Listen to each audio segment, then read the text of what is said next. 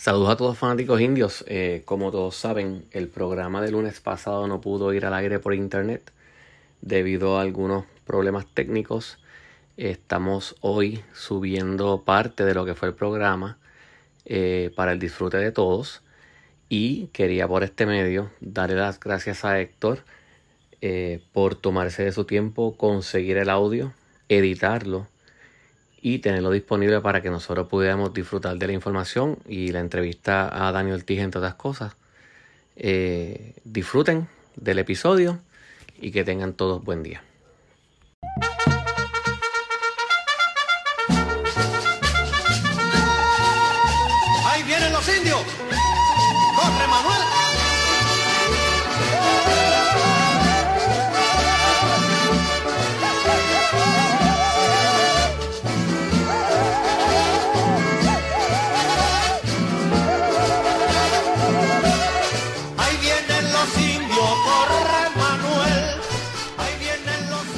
Buenas noches amigos fanáticos de los indios de Mayagüez y del béisbol profesional de Puerto Rico. Las 9 con 7 escuchas. Indios de Corazón, una sección de The Early Show del Night Crew a través de WKJB 710 AM. Buenas noches, Noel Martí. Sí, buenas noches a Héctor, a Cuco, la parte técnica, a toda esa fanaticada que siempre nos sigue lunes tras lunes por WKJB 710 AM en Indios de Corazón.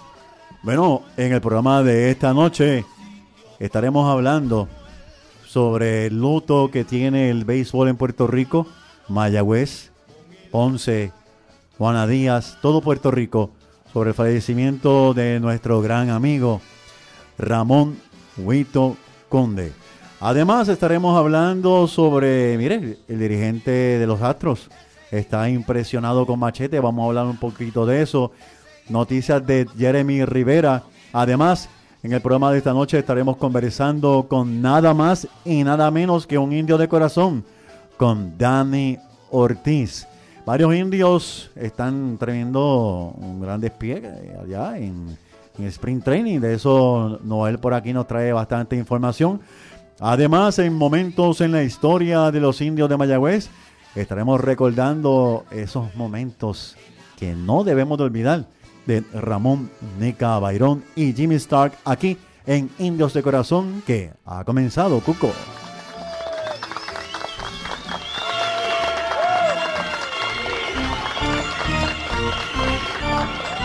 Noticias de los indios de Mayagüez.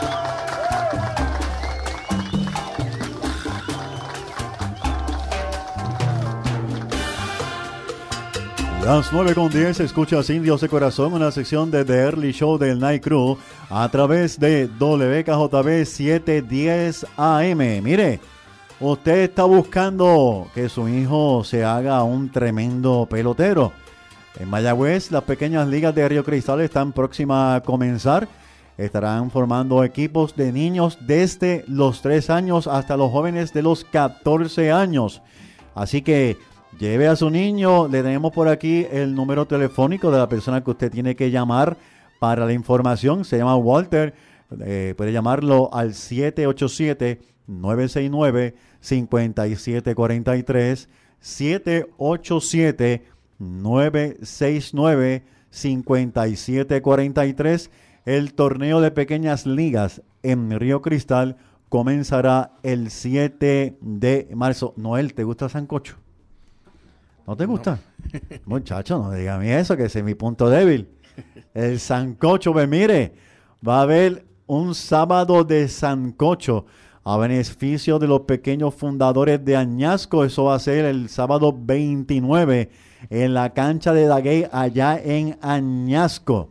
Estos jóvenes estarán levantando fondos para el equipo que va a hacer un viaje internacional, pero los datos de esto vamos a tenerlos completos la próxima semana. Pero mientras tanto, si usted quiere participar de esta actividad o quiere ayudar a este equipo, puede comunicarse con Javier al 675-6218 y a con Elvin al 5460142. Eh, Héctor, y pues en, cuanto a nuestro receptor de los indios de Mayagüez, Martín Machete Maldonado, el dirigente de, de los recién nombrados, los Astros de Houston, Dusty Baker, eh, dijo recientemente que su receptor regular para esta próxima temporada en Puerto Rico, en, perdón, en las grandes ligas va a ser el puertorriqueño Martín Maldonado. Y que están trabajando pues juntos para que eh, la, para que la mayoría de los juegos eh, o sea para tener su, también su descanso verdad porque tampoco lo va quiere decir que va a estar todo toda la temporada o sea, eh, recibiendo todos los 162 partidos.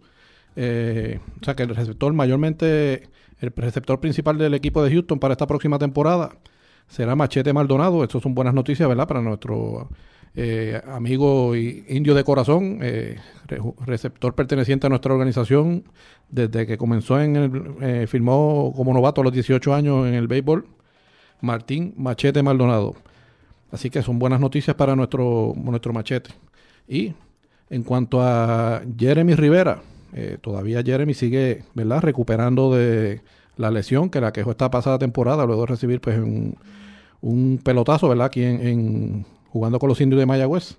Eh, todavía no está, ¿verdad? No está recuperado 100%, pero se espera en los próximos días o las próximas semanas que esté re regresando a, al ¿verdad? campo de juego. Eh, así que esperamos próximamente ver a, a Jeremy Rivera nuevamente en uniforme y comenzando su rehabilitación para eh, estar nuevamente pues en, en, ¿verdad? en su en su carrera hacia el béisbol de la Grandes Ligas, ¿verdad? Jeremy, como lo demostró aquí, lo ha demostrado en las últimas pasadas dos temporadas, un guante de Grandes Ligas que debe estar, pues la defensiva la tiene ahí, el bateo siempre que esté consistente, pues esperamos que se le dé esa oportunidad a Jeremy eh, tan pronto, bueno, esperamos si está recuperado esta, misma temporada o la próxima pueda estar eh, teniendo sus primeros este, oportunidad en el béisbol de las grandes ligas.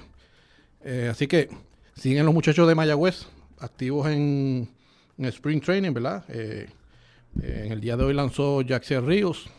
también muchos de los muchachos también hemos visto bien, bien activo a, a Henry Ramos con el equipo de Texas y eh, varios otros jugadores como los juveniles Zach Davis, que estuvo esta temporada con Mayagüez, fue subido en el día de hoy, eh, al igual que el receptor Alexis Olmeda, que también estuvo con los indios. ¿Y qué pasa? Que cuando vemos estos rosters de, los, de los Spring Training, eh, ¿verdad? Son 40 jugadores. Sin embargo, pues, especialmente las primeras dos o tres semanas, cuando comienza el juego de, de exhibición, estos peloteros, ¿verdad? Estos equipos hacen lo que dicen los split squads, que es que dividen, en ocasiones dividen el equipo en dos para poder jugar dos juegos el mismo día en el Spring Training. Y muchos de estos peloteros jóvenes, que están en los campos de entrenamiento de las menores y no son en el campo de entrenamiento de grandes ligas, pues pasan a, a ser parte de estos equipos que van a jugar a Split Squad. Y pues en caso de, como hemos visto también, de Kenny Vargas, que estuvo, a pesar de que no está en el roster de 40 eh, y no está invitado oficialmente al, al, al al sprint training de grandes ligas. Sin, embargo, pues sí lo invitan para participar en estos juegos este, de, de sprint training. Por eso es que vemos la en los que siguen la página de, Major League las transacciones diarias, que en ocasiones dice, eh, por poner un ejemplo, este, en el día de hoy, pues Alexis Olmeda pues, fue asignado al equipo de grandes ligas. Pues es por esa razón, porque va, ese día va a estar con el equipo de grandes ligas lo, en los juegos de sprint training. Esas asignaciones son día a día, o sea que sí. como, como no son jugadores que están oficialmente eh, eh, invitados a, al Sprint Training de Grandes Ligas, pues esas invitaciones vienen de día a día y pueden variar. En el año pasado, pues Jeremy Rivera, un ejemplo, lo tuvimos eh, bien activo, eh, a pesar de que no estaba en el roster de 40 ni estaba invitado, pero sin embargo lo vimos bien activo en, en los juegos de, de, Sprint Training, ya por esta razón, porque era invitado día a día pues, del, del roster del, ¿verdad? de los jugadores que están en el campo de entrenamiento de las menores eh, se llevan ese, ese, grupo de jugadores a, a, participar en los juegos de grandes ligas de, de, exhibición. Y eso era lo que le estaba aclarando a un fanático que me estaba eh, preguntando, pero es que ellos se retratan con el uniforme del equipo grande, ¿sí? Ellos se retratan con el uniforme del equipo grande, pero no necesariamente van a estar de, de llegada en el equipo grande este, no, y, estos campos se dividen, pues, por supuesto, en el grande, en el campo de grandes ligas y está el campo de los jugadores de las ligas menores. Uh -huh, son dos, uh -huh. dos, a pesar de que es el, el, mismo, este, ¿verdad? Estos complejos son unos complejos que tienen eh, los que han ido a Estados Unidos a ver dónde están los sprint training. Son eh, un complejo a veces tiene cuatro, cinco, seis diamantes de béisbol en el mismo, en el misma área.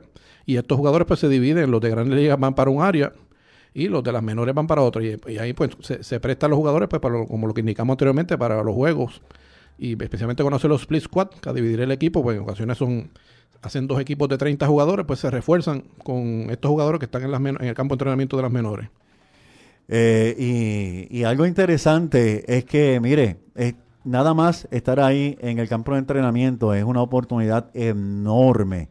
Es eh, un paso, es un paso de, de muchos y estar ahí es algo, algo muy, muy, muy especial. y en- y cuando los invitan a estos juegos de, de exhibición de Grandes Ligas, como el caso hoy de Zach Davis y de Alexis Olmeda, pues es una oportunidad que lo vean también, lo, lo- ¿verdad? Tanto el staff de Grandes Ligas como lo- la organización lo ven, ven estos jugadores, ¿verdad? Ya jugando a nivel, con los jugadores de un, po- un nivel un poco más, más adelantado. Y los jugadores también que están buscando esa oportunidad, como, como Gary Vargas también, aprovechar esos, esos juegos también para, para lucirse y demostrar que están listos para, ¿verdad? Para regresar al béisbol de Grandes Ligas. Aparentemente nos están escribiendo muchos fanáticos a eh, Cuco, no sé si tienes conocimiento, pero aparentemente hay un problema con el link de... Sí, sí, es así. Eh, eh, mire, me están escribiendo muchos fanáticos de que este, tienen problemas para escuchar el, el- el- el programa. Pues sí, pues, hay un problemita ahí Con internet. con el link de la, de la internet. Y hablando de grandes ligas, este Noel, una noticia que ha alegrado a muchos y nosotros, y nosotros tenemos un, un amplio conocimiento sobre lo, lo mucho que se sufre allá en las ligas menores, eh, no solamente por lo que sabemos, sino por lo que nos han dicho los mismos peloteros que hemos entrevistado en, en- en muchas ocasiones aquí. Pues mira, la gran noticia es que hubo aumento de sueldo. Aún así vemos que ¿verdad? los sueldos de las menores no son unos sueldos ex- exorbitantes, ¿verdad? Como ya cuando están en la Grandes Ligas.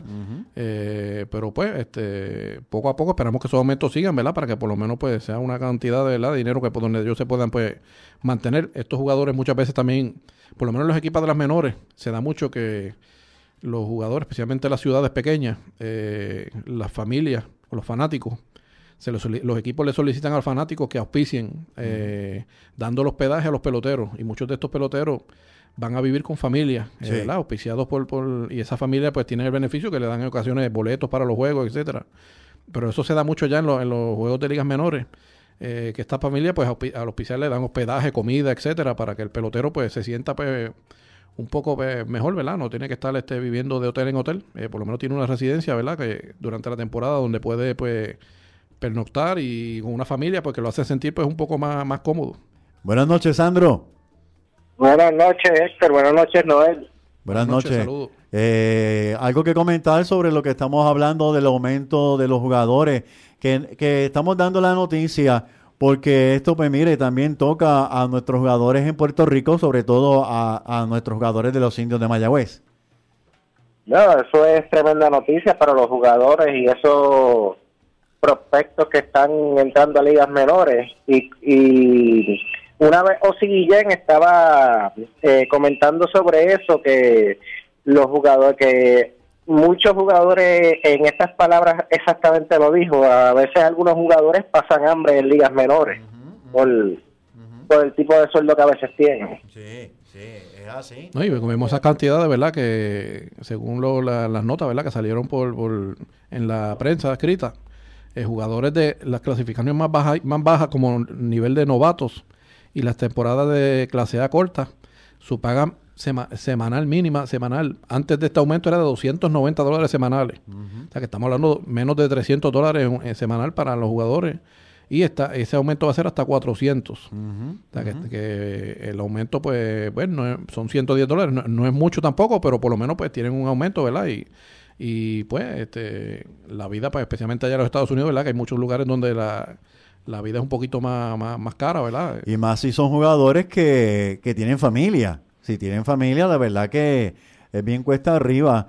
Y lo que está diciendo Noel, los jugadores de clase A pasarán de 290 de clase A, de 290 Y a no- y 500 no va- dólares. Eso de no- novatos y clase A, que son las primeras dos clasificaciones más bajas en las ligas menores en los Estados Unidos. En esto es béisbol, béisbol organizado. Sí. que son este las ligas que pertenecen a la Major League, a ¿verdad? las organizaciones de la Major League. Eh, ahí también en Estados Unidos están las ligas independientes que pagan hasta muchísimo menos que esto, ¿verdad? Porque son ligas independientes de peloteros que están buscando regresar o buscando una oportunidad en el béisbol organizado.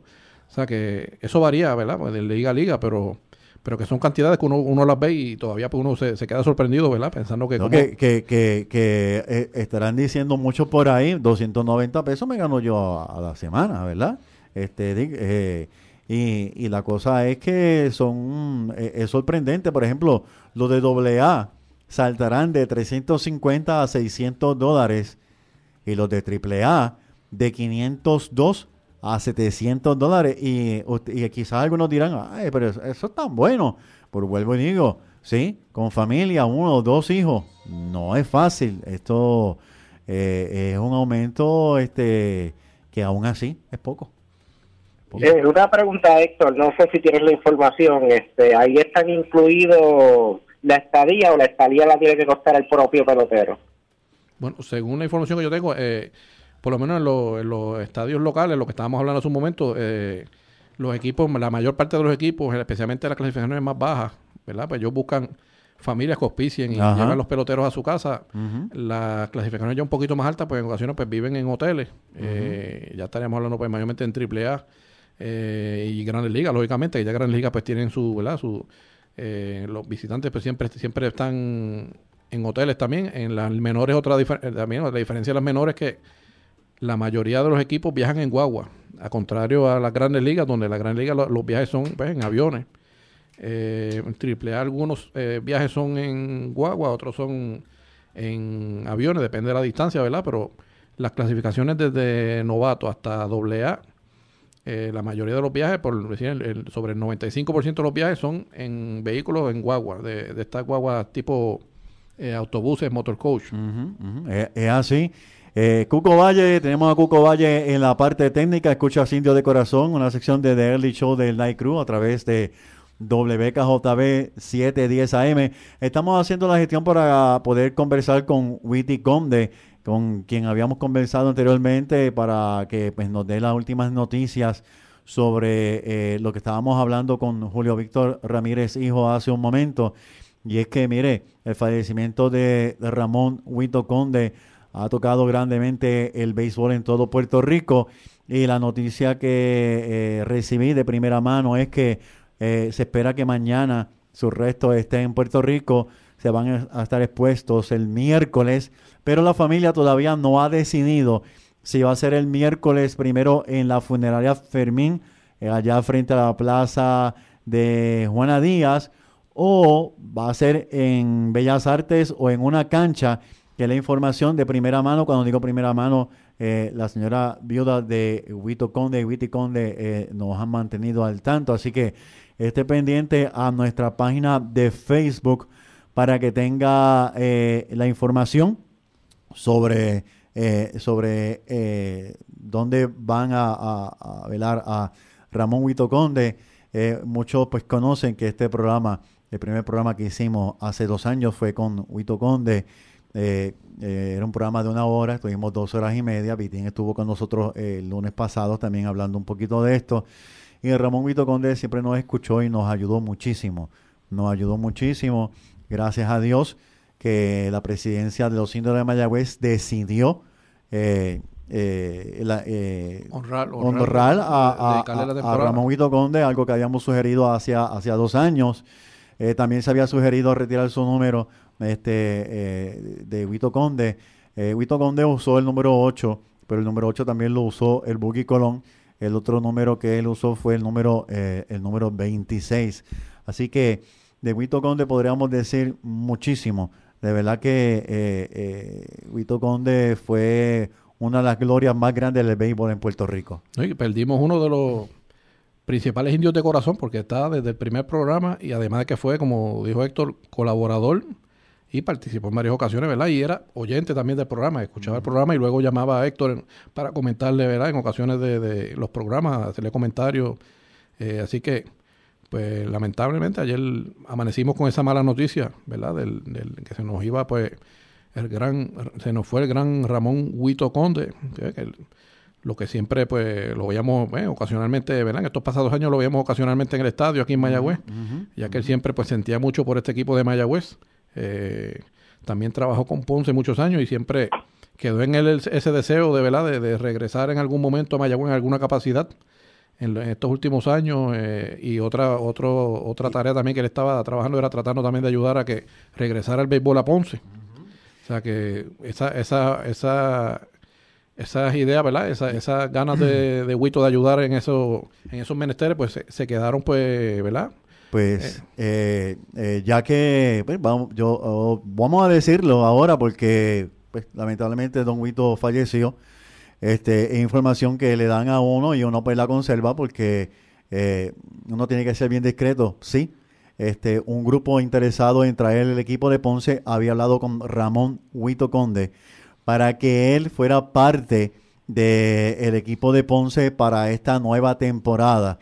Eh, eh, don Huito se comunicó conmigo, estuvo hablando sobre esto, no puedo dar nombres, esto pues se quedó en el hablar porque todavía no habían sometido nada oficialmente a la liga, pero sí habían conversaciones, hablaron con él para que él fuera asesor eh, del gerente general. ¿Por qué? Porque Ramón Huito Conde todavía, todavía a esta fecha, a sus 85 años, visitaba varios eh, carpo- campos de entrenamiento y este y otra cosa pues que Mantenía sus que- contactos eh, y- exacto otra cosa que yo nunca nunca comenté pues él eh, eh, me llamaba mucho eh, para hablarme de, los jugadores de este jugador del otro jugador eh, cuando sabía noticias de los jugadores que, que Mayagüez iba a traer, eh, él, él- varios de ellos los conocía. O sea, Don Huito estaba activo. Don Huito no estaba en su casa viendo televisión. Don Huito todavía estaba eh, visitando los parques, eh, tomando estadísticas, tirando números, analizando los jugadores. Eh, eh, eh, tuvo mucho tiempo compartiendo con Edgardo Romero, que también nos, dio la oportunidad de poder entrevistarlo y muchos más. Así que, pues, estas personas que estaban interesadas en el equipo de Ponce, que vuelvo y repito, se comunicaron con Don Huito Conde para que Don Huito Conde fuera asesor del gerente general. Eran los primeros pasos. Sin embargo, al sol de hoy no se habían comunicado oficialmente. Y cuando hablamos oficialmente con la liga, con el presidente de la liga, es que no habían sometido. Pero sí el presidente de la liga sabía que había unas personas interesadas en el movimiento allá en Ponce. Incluso le dije a Don Huito, Don Huito, y las torres. Y Don Huito ya tenía conocimiento de que el parque pues ya tenía las, las torres levantadas. Incluso, perdonando, no el que va a decir algo, yo fui al parque y lo vi. Sí, y esto pues mu- mu- esta- este movimiento mayormente pues también fue antes que verdad que surgiera lo de la situación ahora en el sur de, ¿verdad? de los temblores, etcétera. Claro, Eh, que también eso pues en parte pues aguantó ese movimiento un poco. eh, pero todavía pues eh, si- sigue el deseo de algunas personas, ¿verdad? Que regrese el béisbol a Ponce y de la fanaticada en general, ¿verdad? Porque yo soy uno que entiendo que Ponce es una de las franquicias, ¿verdad? Este, pilares de esta liga.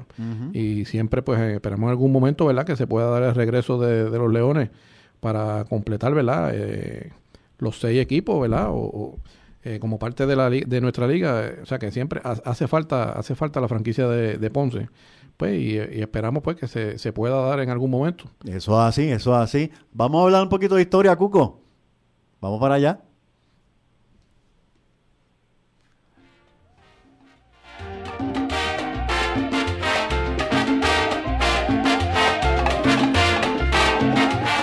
Momentos en la historia de los indios de Mayagüez. Yo la espera.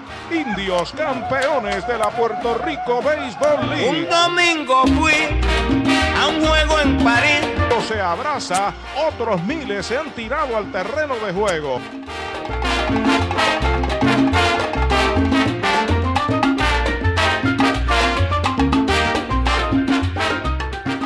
Las 9.31 escuchas Indios de Corazón en la sección de The Early Show del Night Crew a través de WKJB 710 AM. Cuco Valle en la parte técnica, Noel Mártir Arcelay, eh, por ahí está Sandro Mercado y Héctor Ma- Sandro, ¿estás ahí? Sí, estoy aquí. Bueno, momento en la historia de los indios de Mayagüez, un día como el 18 de febrero, pero de 1940. El piel roja Ramón Nica Bayrón establece un récord en ser el primer jugador en conectar tres triples en un partido. Esto contra los cangrejeros de Santurce. Se creyó en la temporada del 18-19 que lo había logrado Yadiel Rivera, pero no fue así. no fue así. Entonces, eh, perdón, eh, Yariel González, Yariel González, pero no fue así. Eventualmente fue igualado por Luis Rodríguez Olmo un año después, el 2 de febrero del 41. Y Manuel García también lo iguala el 23 de febrero del mismo año del 41. En la historia solamente seis peloteros han logrado esta gesta hasta esta temporada. Otro más que hizo historia. Mire, el hombre que usó un nombre que no era de él, pero No. Lenny, Lenny Pearson. nos enteramos por, por Don Manolo de que Jimmy Stark era cojo.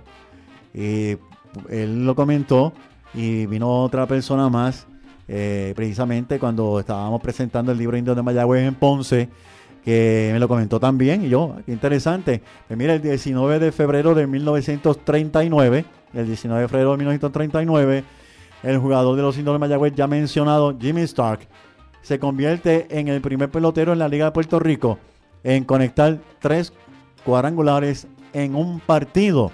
Cuco, esto fue ante los Brujos de Guayama. Eh, Dani Ortiz.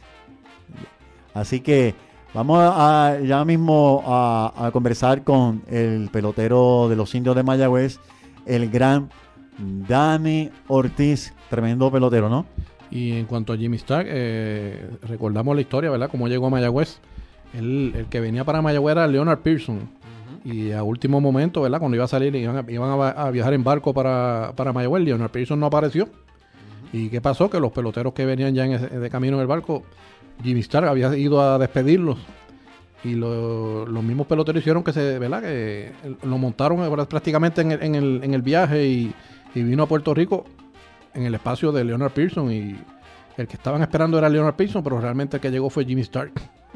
o sea que interesante esa historia, ¿verdad? Cómo llegó Jimmy Stark a, a Mayagüez y, pues, fue, fue un pelotero destacado, ¿verdad? En esos, esos primeros años de la liga.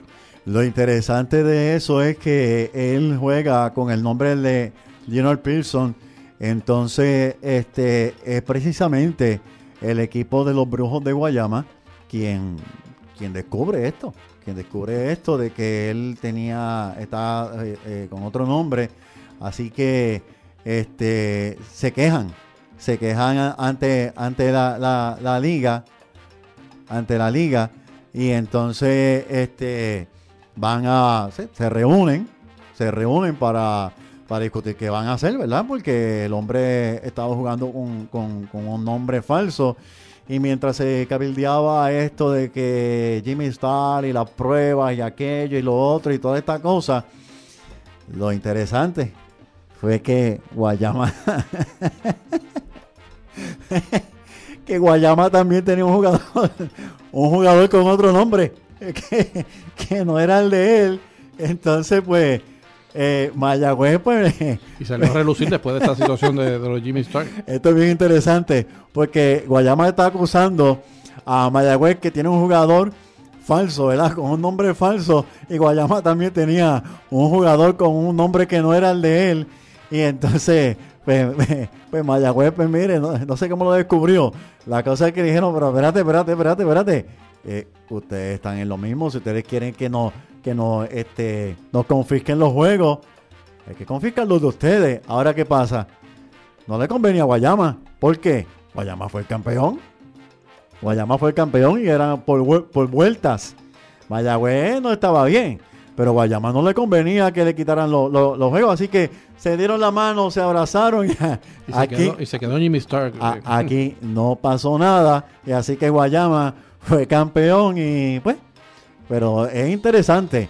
que son demasiado de, de, de, de interesantes estos datos que a través de la historia, a través de periódicos y a través de entrevistas, pues se van este, conociendo. Así que las 9.36 regresamos con Dani Ortiz.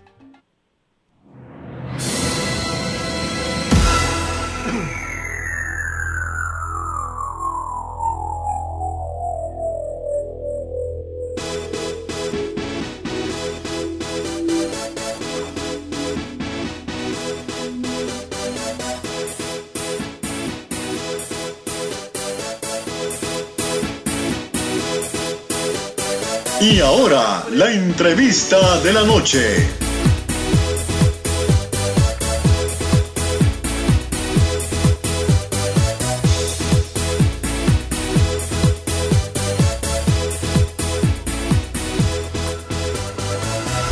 Las 9.37, escuchas Indios de Corazón, una sección de The Early Show del Night Crew a través de WKJB 710 AM. Noel Mártir Alcelay, Sandro Mercado, Cuco Valle en la parte técnica, Héctor Marrero les habla. Amigos fanáticos, tenemos hoy, en, esta noche, el gran placer, el honor es nuestro de tener en línea telefónica y poder conversar con ese indio de corazón, Dani Ortiz. Buenas noches, Dani. Buenas noches, buenas noches, ¿no? Para mí, gracias. Este, para mí también es un honor pues que este, pues en su, su radio ahí para que todos me escuchen y eso y, y siempre pues hablar un poquito más de, de béisbol que es lo que a uno le gusta. Tienes una fanaticada, bueno, eso lo sabes tú, tienes una fanaticada de Mayagüez enorme. Esos son los mensajes de que eh, van a escuchar el programa, que van a grabar el programa y todo esto. De verdad que eh, eh, es bien agradable conocer y que es bueno que sepas que tienes muchos seguidores en Mayagüez, tienes muchos fanáticos en Mayagüez. Y quisiéramos hablar de Dani Ortiz, su trayectoria, eh, su desarrollo y vamos a hablar también de, de, Mayagüez y de los pericos que, que han hecho historia, pero primero que todo, eh, la pregunta obligada siempre, ¿cómo Dani Ortiz llega al equipo de los indios de Mayagüez? Pues esto empezó todo cuando yo firmé el 2008 este, con, con Minnesota Twins. Eh, después de eso, pues yo soy eh, eh, de Calle. Entonces, pues Caguas me, me eligió en la, en la primera ronda. Y el 2008, pues no, no jugué, ya que había mucho. eh, había todavía estaba Iván Rodríguez, eh, estaba Cintrón, Alex Cora, Luis Mato, había muchos eh, hombres que, o sea, peloteros que todavía estaban en grandes ligas y todavía eh, muchos veteranos hace tiempo. Entonces, pues, después de eso, pues sucedió lo de que el 2009 yo tuve una lesión. Y no, no jugué el 2009 y cuando ya estaba ready, que yo llegué en noviembre a Puerto Rico, eh, Minnesota no, no dio el permiso de que yo jugara y no firmé, no, no firmé el contrato con los criollos de Cagua, ya que como no, iba, no me dieron permiso para jugar. Y así fue que al otro año, como el Tolotero era el gerente general de, de Mayagüez, eh, y él fue el que me firmó a mí, pues eh, decidí firmar con los indios Mayagüez. Wow, qué interesante. Eh, o sea que este Héctor Otero tiene que ver mucho con tu historia como pelotero. Claro, claro, sí, así mismo es. Eh, mucha gente que no sabía que, que yo estaba, que yo estaba, este, cómo fue que yo pasé a los indios Mayagüez, porque como con Caguas nunca eh, mi nombre solo porque no, no llega a coger turno, pues eh, rápido que pasa a Mayagüez, Mayagüez me dio la oportunidad y, y así fue que pues fue que empezó a sonar mi nombre. Dani, tienes un clase de guante privilegiado. Eh, la verdad que verte all- allí en, en- el bosque izquierdo, eh, que es la posición que mayormente juega, te hemos visto también en, en el derecho, pero verte allí a, a ti, eso es una seguridad enorme para, para, para todos los fanáticos este, de Mayagüez. Y, ya mismo vamos a hablar de tu bate porque también ha hecho historia eh, con los indios de Mayagüez. Pero la pregunta es, eh, eh, eh, ¿comenzaste a jugar profesional así, tirándote de cocote, de espalda, de, de- de frente? ¿O lo fuiste desarrollando? ¿Cómo fue eso?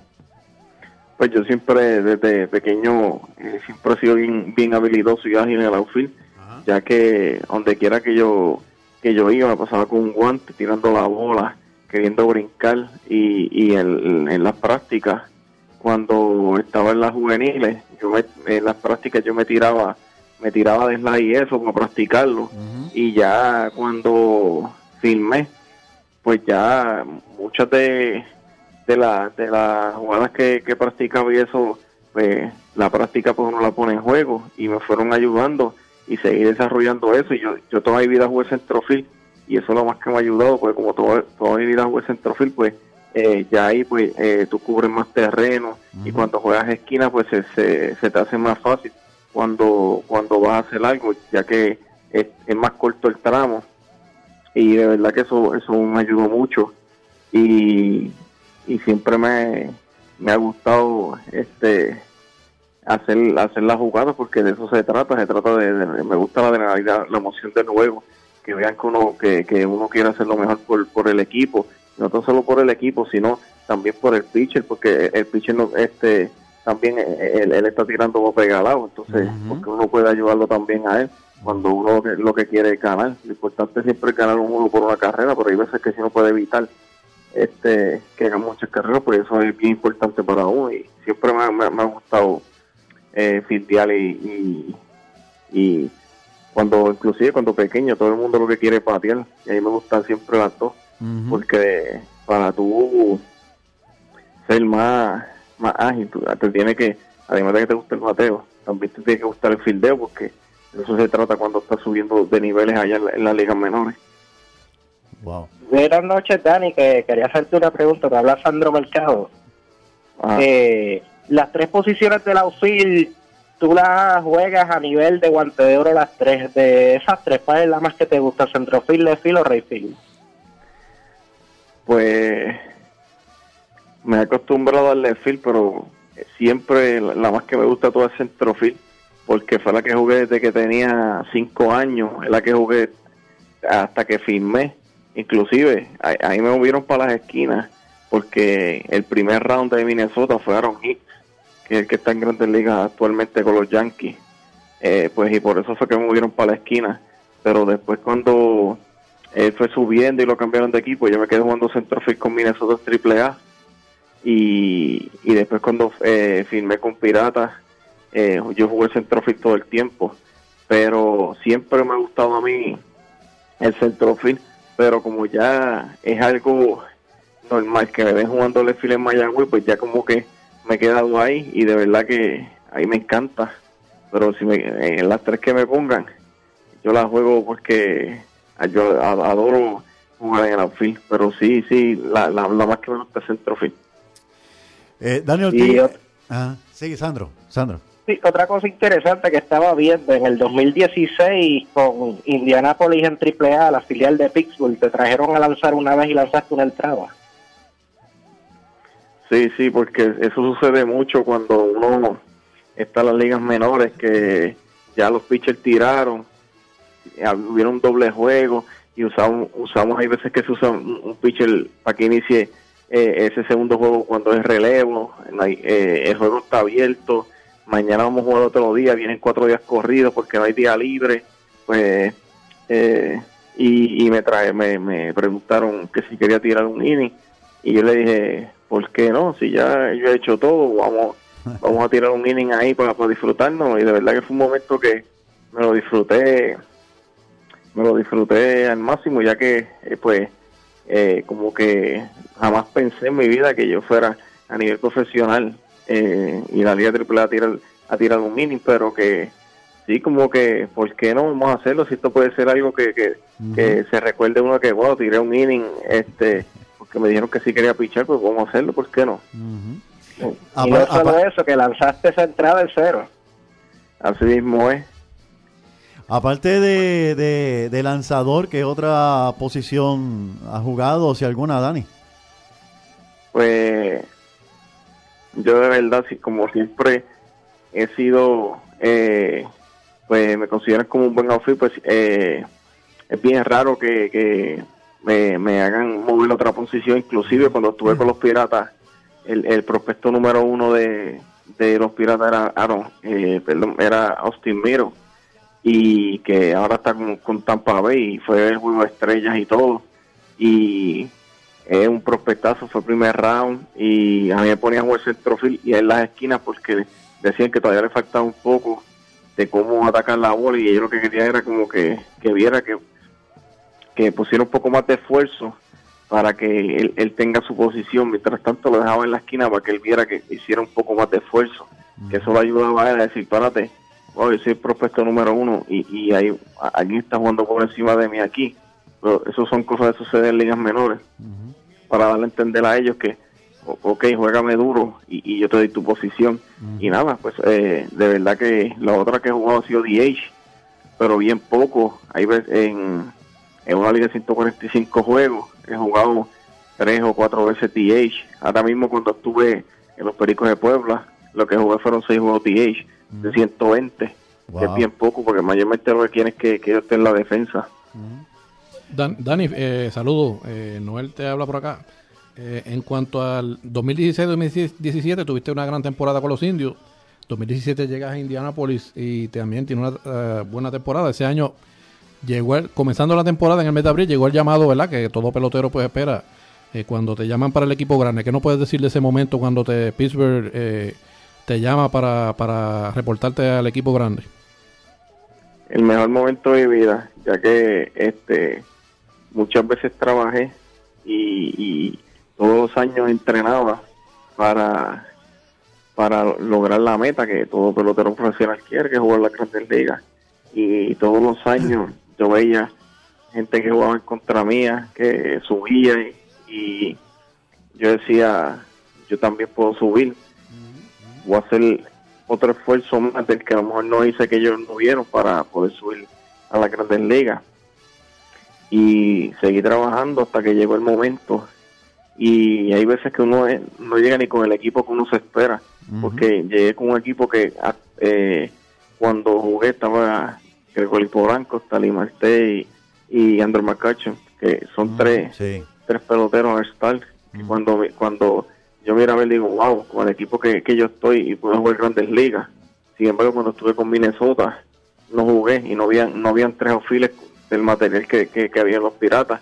Pero si lo único que yo decía es que mientras yo esté haciendo el trabajo, la oportunidad va a llegar, porque ya, ya yo había hecho buen spin training y mi meta era sigue trabajando fuerte que tu oportunidad, tu oportunidad va a llegar, ya que yo el año anterior había jugado con ellos, pero cuando llegó ese llamado fue lo, lo más grande porque era como que, wow, los juegos de liga, wow. Dani, Eh, de verdad que esa es la, la emoción más grande que me puedo sentir. Wow.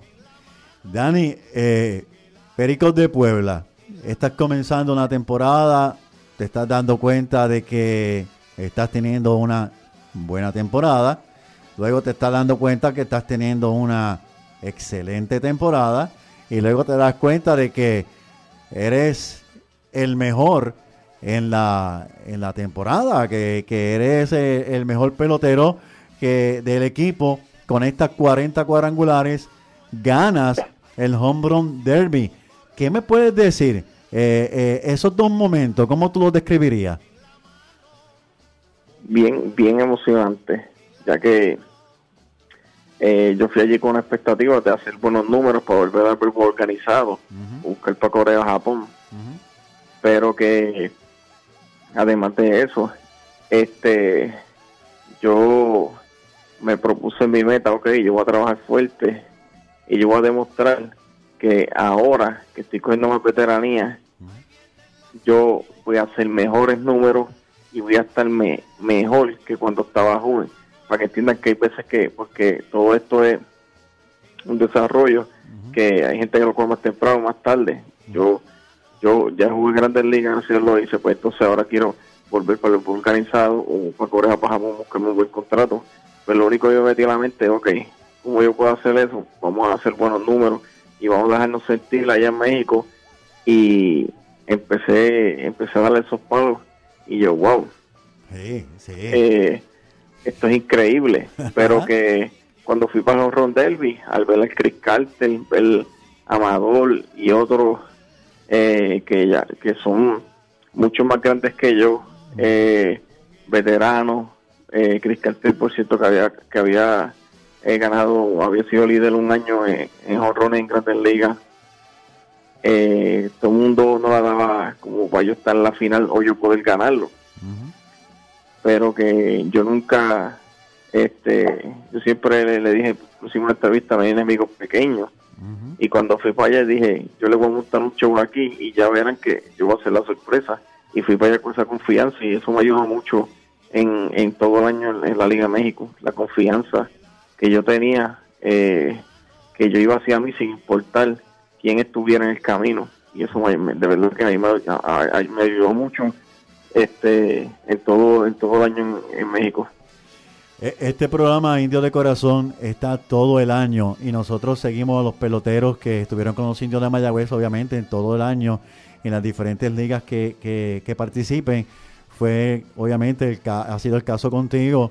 Te envié los audios del Home Run Derby, te envié el, el, eh, el otro audio de cuando quedaste campeón este, en, en cuadrangulares. Este, de verdad que nos gozamos mucho, nos alegramos mucho eh, seguir la trayectoria de todos ustedes. Y este, y yo me imagino que nuevamente cuando escuchaste los audios con tu familia, la emoción resaltó quizás eh, mayor a, a- a la del momento, ¿no? Claro, sí, este, como que se le para los pelos a uno, ya que vive ese momento de que, este, como que la emoción única de que, wow, a la verdad que lo, lo que yo hice, lo que yo logré, cuando siempre te, te, te pones, además de logros y metas, sino, este, ver que tú, tú puedes lo- lograr más cosas de lo que tú te imaginas. Entonces, pues, eso pues, es un orgullo brutal. Eh, tú ir a un sitio donde es tu primer año, tú no conoces nada de la, de la liga, y tú vayas para allá, y como, como decimos los boricuas, tú vayas para allá y montes un show, y, y, y sea alabado por esa gente. Uno se siente tan- demasiado orgulloso porque este lo, lo más brutal del béisbol es que tú te sientas querido por tu fanaticada, por que, que tú escuches tu nombre cuando cuando te están apoyando porque confían en ti, van a ti. De verdad que eso es lo más bonito que uno pueda eh, tener esta experiencia en el béisbol. Eh, y, y marcaste la historia en México, has marcado la historia también en Puerto Rico. Y no sé si, si tienes el conocimiento que eres uno de los tres nativos que el 12 de diciembre de la temporada del 12 de diciembre de la temporada del 2018, perdón, debo decir, eh, eres uno de los tres jugadores nativos únicos en haber conectado tres cuadrangulares en una entrada con los indios de Mayagüez. Eh, no, sé, no sé si tenía ese conocimiento, pero también has pasado la historia en Mayagüez, no solamente por tu campeonato de campeón bate, jugador más valioso, sino que eres uno de estos tres nativos que han logrado eh, por primera vez esta gesta en nuestros indios. ¿No? Y le iba a decir algo. Este, sí, relacionado con, ¿verdad? Siguiendo la línea de, de- de los pericos. Eh, Ah. Dani, ¿qué, no, qué nos puedes decir, ¿verdad? La, la Liga de México, ¿verdad? ¿Qué, qué tipo? Es una liga difícil. eh, muchos peloteros eh, pasa mucho, especialmente los, los que llegan de Estados Unidos, que no se adaptan a esa liga y en ocasiones pues no, no duran mucho tiempo en esa liga. Sin embargo, vimos a Dani que tuvo una exitosa temporada. ¿Y qué espera Dani Ortiz para esta próxima temporada 2020 con los pericos? No, pues así mismo es. Hay, allá hay, hay mucho, mucha gente que va, que se cree que es una liga como que pueden, ah, no, esto es un- una liguita o, yo ir para allá y, y- y yo voy a destrozarla. No, es una liga bien competitiva porque son siete importados y, y allá allá juegan es para ganar y, y es bien serio la cosa. Pues tú puedes bater, estar batiendo 300, pero si no tienes muchos y honrones, prefieren tener un pitcher que le haga ganar el juego y sacar acción que estoy batiendo 300. ¿Por qué? Porque la expectativa es ganar ese campeonato, lle- llevar un equipo, tratar de llevarlos a, esos playoffs. Y bueno, yo trabajé mucho el año pasado y este año estoy trabajando con lo mismo, haciendo mi ajuste del bateo y entrenando mucho para ir con la, con- como fui con el plan de, de entrenamiento que fui el año pasado y, y este año, ya que me voy el domingo porque ya el, el 2 de marzo empiezan los entrenamientos y con el mismo objetivo de hacer mis números y dejarme sentir allá en, en- en México de acuerdo a los números que yo haga y, y dejar de que hablar mucho eh, con, con los pagos que dé, ¿verdad? Porque para eso es que uno trabaja, uno trabaja para, para hacer sus números y dejarse sentir donde quiera que uno pise y, y, y hacer mis logros y, eso me va a ayudar mucho este a lo largo de mi carrera. ¿Te acostumbraste a México? ¿Te gusta México? Eh, pues cuando llegué yo pensé que era eh, iba a ser eh, de otra manera o sea lo, lo mentalicé de otra manera pero cuando fui para allá eh, me gustó porque los días soy en aviones eh, te tra- trato brutal eh, de verdad que para mí ahí me encanta está eh, es una liga bien competitiva y te, quedas en buenos hoteles. De verdad que, para mí, yo a, a otros sitios que he ido, esa, esa liga en México como tal, donde uno juega, está, está buena. Y lo otro es adaptarse a, a- al picheo de ellos y, y, y a la rutina que uno hace allá. Allá es una hora menos, allá eh, la altura te asfixia un poco, tienes que ir, tienes que ir más ready, pues si no te asfixias rápido. Son adaptaciones. Cuando llegué allá, yo decía, "Wow", yo camino y yo, wow, me estoy asfixiando, ¿qué será si no viene ese tipo acá? Y, y en la altura te hace, te hace eh, asfixiarte un poco. Eh, ¿Dirías que es más cómodo jugar en México que en las ligas menores acá en los Estados Unidos? Mm. lo que yo lo que lo que yo veo de comparando es que en, en México tú tienes los lunes para viajar todos los lunes son libres y tú viajas en ligas menores tú tienes en un mes un día libre. Y cuando vas a viajar de un estado a otro, tú viajas el mismo día y ese mismo día vas a jugar. Y después vas, a- después que vas a esos tres juegos a un sitio, seis horas para otro sitio y llegaste de madrugada, jugas tres juegos, después que termine el juego, un juego a las tres de la mañana para virar para jugar en la casa otro día.